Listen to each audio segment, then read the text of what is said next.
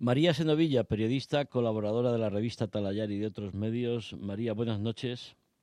Buenas noches, Javier. María, ¿dónde, dónde estás hoy? Continúo en, en Kramatorsk, a 30 kilómetros del frente de Bakhmut, en unas jornadas que están siendo pues eh, extrañamente tranquilas a pesar de, de estar enfilando ya eh, pues ese primer aniversario de la guerra. Has estado mucho tiempo en Ucrania. Hoy lo que te queremos eh, pedir, María, es ¿Qué balance puedes hacer después de todos los meses que tú has estado cubriendo este año de este invasión rusa de Ucrania? Pues mira, eh, lo primero que yo veo y que es sorprendente un año después es que la moral y esas ansias de seguir resistiendo y de no dejarse eh, doblegar por el ejército ruso eh, siguen presentes en los ucranianos, incluso aquí en el Donbass, donde el desgaste no se limita a este año de guerra eh, las confrontaciones empezaron en 2014 y aún así, bueno, pues eh, la gente es muy reacia a evacuar, sigue queriendo quedarse en su hogar, se sigue sintiendo ucraniano. Y mm, eso es algo que, que un año después, después de esos cientos de miles de muertes que se han producido, pues sorprende al periodista internacional, ¿no? María, mm, la gente Mm, tiene recursos, tiene capacidad. Luego te preguntaré por las unidades militares si realmente, si no llegan eso, ese armamento pesado, esos carros de combate, incluso esos aviones, pueden tener capacidad para seguir resistiendo.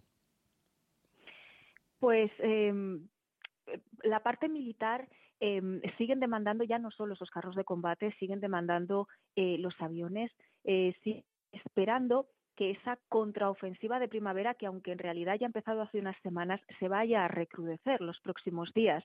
Entonces, eh, mira, yo por ejemplo lo que he visto en Bakhmut estos días de atrás, que he tenido ocasión de, ir eh, varias veces, es que ya no solamente están necesitando armamento pesado, es que también están necesitando vehículos ligeros, esas pick-up en las que se desplaza, bueno, pues la artillería rusa está haciendo eh, su trabajo y están perdiendo muchísimos vehículos, están, están gastando muchísimo eh, muchísima munición. Entonces, además de, esos carros de combate, de esos aviones que se están pidiendo desde Kiev, eh, las tropas, digamos, a pie de frente de combate están pidiendo también eh, que se les suministre todo lo que se va desgastando.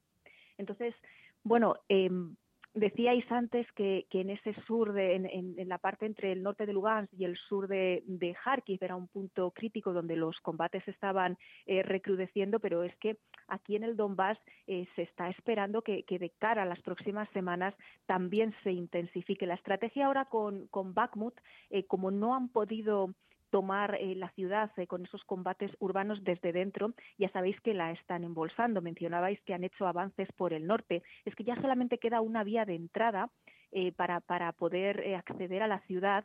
Y ahora mismo, por ejemplo, lo que se está intentando es evacuar a los civiles que quedan dentro. No se permite entrar a ningún menor de edad, a personas eh, adultas sí que se les permite que, lleven a lo mejor pues eh, suministros, ayuda humanitaria a los familiares que tienen dentro, pero por ejemplo menores de edad tienen prohibida la entrada y en el caso de los periodistas tenemos que pasar con personal militar y con un permiso especial porque eh, la situación es muy muy crítica. María, en este en este año de, de invasión lo más duro entiendo las fosas comunes, cuando tú estuviste en esos pueblos donde aparecieron las fosas comunes y las cámaras de tortura rusas en contra de los ucranianos. Las cámaras de tortura, sin duda, eh, las fosas comunes obviamente también, pero eh, de, de, a raíz de, de, empezar a investigar esas cámaras de tortura, ya sabes que tuve ocasión de hablar con algunas personas civiles que habían sido torturadas durante días, incluso durante semanas, en, en esas eh, cámaras de tortura.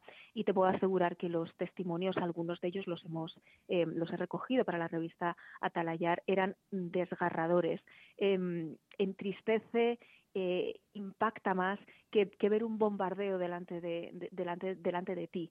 Eh, son, son dramas humanos que mm, yo creo que incluso cuando, cuando la guerra termine, pues eh, los van a seguir acarreando, porque sobre todo en las poblaciones que han estado ocupadas, y no quiero pensar cómo estarán en las que aún siguen bajo el control del Kremlin, prácticamente todo el mundo tenía algún familiar al que habían retenido las tropas rusas de manera ilegal y al que habían pues eh, si no torturado, eh, em, sí presionado para que diera información, em, habían sembrado el miedo entre, entre todo el mundo prácticamente. Entonces, esas secuelas, aunque ahora eh, bueno, pues estamos en plena guerra, la gente tiene que estar fuerte, lo sabe, em, tiene que resistir, pero cuando todo esto pase, son secuelas que yo creo que se van a arrastrar durante muchos, muchos años. Durante toda la vida, eso yo tengo ahí la experiencia de, de Bosnia. María Senovilla, periodista colaboradora de la revista Talayar y otros medios, eh, muchas gracias, cuídate y muy buenas noches. Muy buenas noches, Javier.